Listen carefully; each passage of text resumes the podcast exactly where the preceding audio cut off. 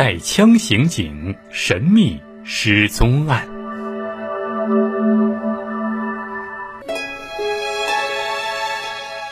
查找犯罪嫌疑人的工作有条不紊地展开着。六月六号上午，刑警们急火火地驱车赶往河南省西华县南坡村。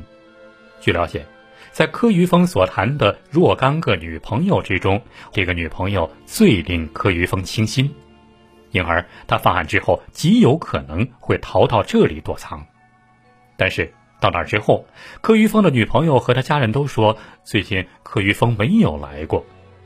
警方通过村干部发动群众深入了解情况，证实柯于峰的女友和家人所说的话没有说谎。那么，柯于峰没有到南坡村，他又会去哪儿呢？调查柯于峰踪迹的侦查员们一时间陷入了困境。而与此同时，在通山县境内查找柯于峰母亲周某的警方工作人员却有了突破。话说，在通山县下浦镇境内啊，有一座寺庙，寺名叫翠屏寺。寺虽然不大，但是看上去还正规。虽说翠屏寺一无悠久历史，二无高僧名仪，但是因为周边没有什么名山大寺，所以在当地百姓心中，它仍然是一处心中圣地。平日里，这儿的香火也算旺盛。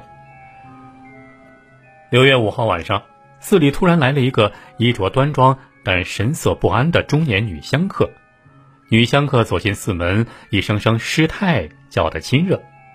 寺里的尼姑见了她，用斋饭招待她。中年女香客也不客气，她一边吃着斋饭，一边说起了自己的身世。她说，她丈夫早年去世了，自己眼下又得了重病，唯一的儿子又不孝顺，因此对生活失去了信心。这次想来投奔师太。就是想在寺里暂时住些日子。出家人以善为本，虽然主持师太对这个中年女香客的来历有些怀疑，但是还是让她在寺里住了下来。只是主持师太多了份心眼儿，他暗中嘱咐小尼姑们多些警惕。然而，一连几天，小尼姑们没有发现这个中年女香客有什么异常，她只是闭门不出，时不时的长吁短叹。每天早晚，主持师太都要走进这个中年女香客借住的厢房，安慰她、开导她。但是，女香客除了说些感恩戴德的话，并没有多说什么。事情在六月八号突然发生了变化。这天，一个尼姑下山办事，突然听说县城有一名警察失踪了，而犯罪嫌疑人母子俩逃走的这件事。下山的小尼姑觉得新奇。回来之后，就把听说的事情和主持师太说了一遍。一听小尼姑这么说，师太到底老练，她马上想到了借住在寺里的那个中年女香客。心生疑虑的主持师太在这天晚上来到了女香客借住的房间。他先是给女香客讲了不少人间善恶总有报的道理，又给这个女香客说了佛门清净地容善不容恶的禁忌。最后，他坚持要求这个女香客说出自己的来历，否则佛门难留嫌疑人。在主持师太的再三追问下，女香客只好说出了自己的隐情。原来，这个女香客正是公安机关正在四处追查的犯罪嫌疑人柯玉峰的母亲周某。就在前几天，六月五号一大早，公安人员到学校找他，了解他儿子柯玉峰和儿子同学尹俊忠的情况。他知道事情已经败露了，就以上课为名支走了公安人员，然后草草的去给学生们上了一节课，就急匆匆的回到家里做了一番演示之后逃出了家门。他想寺庙是一块清净地，在那儿不会有人怀疑他，于是就想藏在那儿，想躲些时日再做打算。但是没想到还是没能逃脱师太的锐眼。就这样。六月九号上午，被尼姑们赶出寺庙的周某，刚一露面，就被警方人员抓了个正着。这个周某的到案，使得案件侦破工作前进了一大步。周某证实说啊，六月一号下午，尹俊忠确实来过他家，而且在他儿子柯于峰的卧室里，两个人聊了好长时间。到了晚上，他问起儿子尹俊忠去哪儿了的时候，儿子竟然说把尹俊忠给杀了，因为尹俊忠知道了他偷一个造纸厂两万块钱的事儿，让他去自首。同时，钟某还说，儿子柯于峰是六月二号离开家的。他每天都打电话回家探听情况，并约好如果出事了应该怎么说话的暗号。所以，当侦查员们来到实验中学了解情况之后，他明白事情已经败露，就逃了出去，也就不知道儿子在五号以后是不是还给家里打过电话。当问到尹俊忠的尸体，周某说他曾经问儿子把尹俊忠的尸体弄到哪儿了，但是儿子说已经把尹俊忠的尸体运到了外地。究竟运到了什么地方？他发誓说儿子没有告诉他。到了这一步，有一桩事实已经可以肯定了，就是柯于峰杀害了尹俊忠，抢走了他的枪。但现在的问题是，柯于峰会把尸体抛在哪儿呢？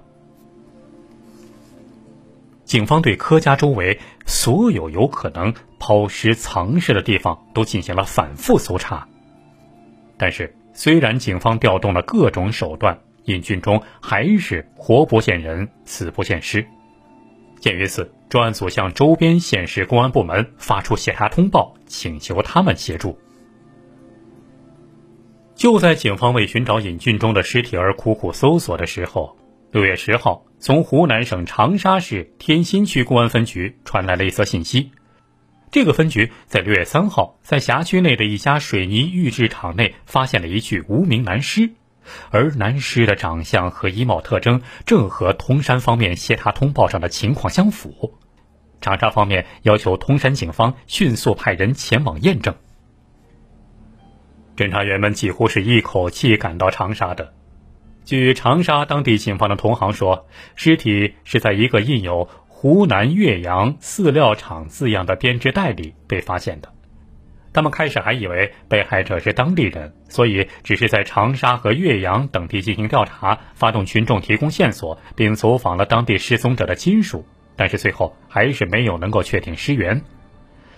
专案组侦查员们怀着忐忑不安的心情走进了停尸间，他们既希望能够对尸体做出认定，又不愿意看到战友尹俊忠真的已经死去。可是，无情的事实还是摆在了他们面前。大家走进停尸房的时候，一眼就看出躺在那里的就是尹俊忠。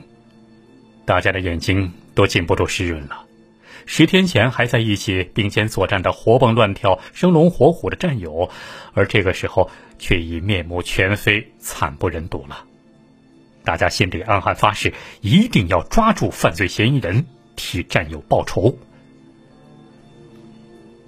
侦查员们马不停蹄的又赶回了通山，法医连夜提取了尹俊峰的血样，送到省公安厅进行 DNA 检验，认定柯于峰家地板、墙壁、铁锤上检验出的人血成分和尹俊忠的血样完全一致。那么，这个作案凶手柯于峰。真是太狡诈了，设下一个发案地找不到尸体，发现尸体的地方又找不到尸源的圈套，幻想以此来阻挠公安机关破案。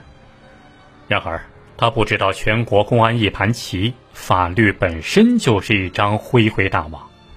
他的奸诈不但没能吓到专案组的侦查员，反而激起了他们一定要坚决破案的决心。无论你设下多少诡计。哪怕你逃到天涯海角，我们也要让你落入法网，接受法律的制裁。那么，柯于峰会逃到哪儿呢？他在湖南抛尸，他的女朋友在北方，已经不是秘密。他会因此逃到南方吗？警方人员认为，要想准确的抓住柯于峰的行踪，必须要对他有深入的了解。于是，警方人员调动各种关系。对柯于峰开展内侦外查，很快掌握了他身上一些不为人知的秘密。现年二十八岁的柯于峰绝对不是一个等闲之辈，在他身上有很多与众不同的地方，比如他有很强的反侦查经验。据熟悉他的人都说，他平日里很喜欢看侦探小说，尤其是对大报小刊上刊登的大案重案尤为注意。他热衷于这些东西，并不像是一般人那样，仅仅是为了猎奇、为了寻开心、寻刺激。他对犯罪分子的作案手段、公安机关的破案方法、作案人的利弊得失，都仔细揣摩、认真分析。尤其让侦查员们惊讶的是，他甚至还专门到书店里买了。刑事案件现场勘查、物证检验、刑事侦查学等纯专业的书籍，在他的那个圈子里，他被人戏称为“福尔摩斯的关门弟子”。同伙们对他的戏称并非完全是笑话。关于这一点，仅从他在通山杀人、长沙抛尸的细节中就能够看出。还有。柯玉峰身上的另一个特点就是非常善于伪装。当听说他就是杀人凶手之后，很多熟悉他的人都说：“想不到他竟然能够做出如此大案。”的确，身高一米七五的柯玉峰戴着近视眼镜，一副读书人知书达理的模样。虽然他骨子里五毒俱全，但是给人的第一感觉却是个善良人的模样。他不仅能说会道，谈吐文雅。而且非常善于攀关系、论事故，熟悉他的人都说他是一个见面熟。据说他先后谈了七个女朋友，每个女朋友都对他充满信任，并还为他做出过牺牲。正是因为这种善于伪装的本性，为他四处作案、四处潜藏创造了条件。除此之外，柯玉芳还有一个与众不同的爱好，就是非常迷信。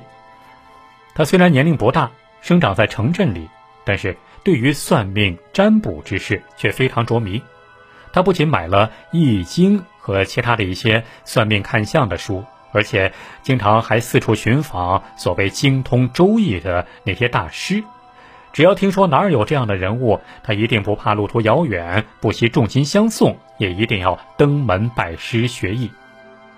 据他同伙说呀，他平时也是自称大师，每次出门之前都要占卜抓阄，每次作案更要事先问仙求神，并根据卦象决定是否出手，怎样出手。他曾经多次对同伙说，他的运道是在北方。虽然后来他在陕西、河南等地做了各种生意，而且都亏了本儿，但是他还是坚信北方是自己的阳关道。用他的话说，虽然可以去其他地方先去晃个一年半载，但是最终还得到北方落叶归根。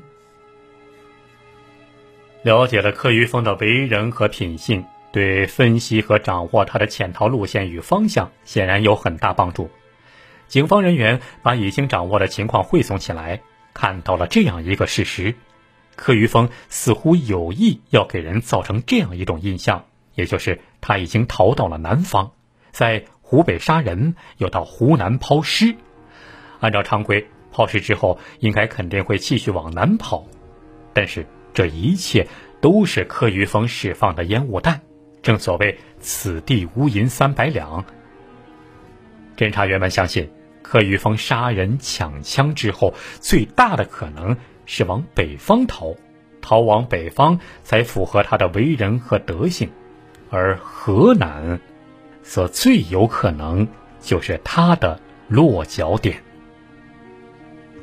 那么这一次，侦查员们的判断是正确的吗？